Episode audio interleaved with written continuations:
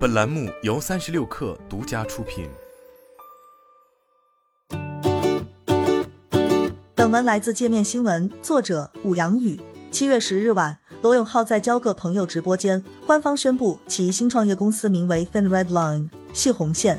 他还分享了新公司 HR 邮箱，称正在为公司招聘大量人才，主要是产品经理和设计师，暂时没有工程师的招聘需求。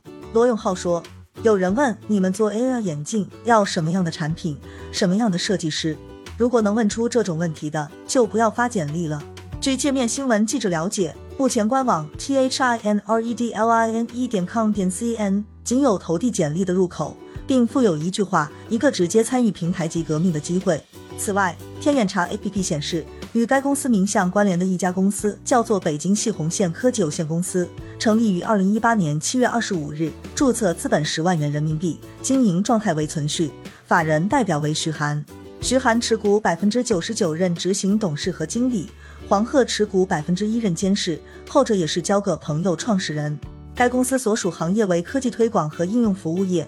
经营范围包括技术开发、技术推广、技术转让、技术咨询、技术服务、软件开发、产品设计、包装装潢设计、电脑动画设计、工艺美术设计、设计制作、代理发布广告。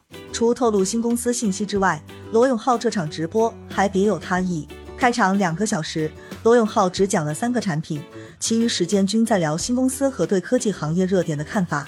在他的个人幽默风格影响下，直播间实时在线人数保持在七万左右，最高时超过九万。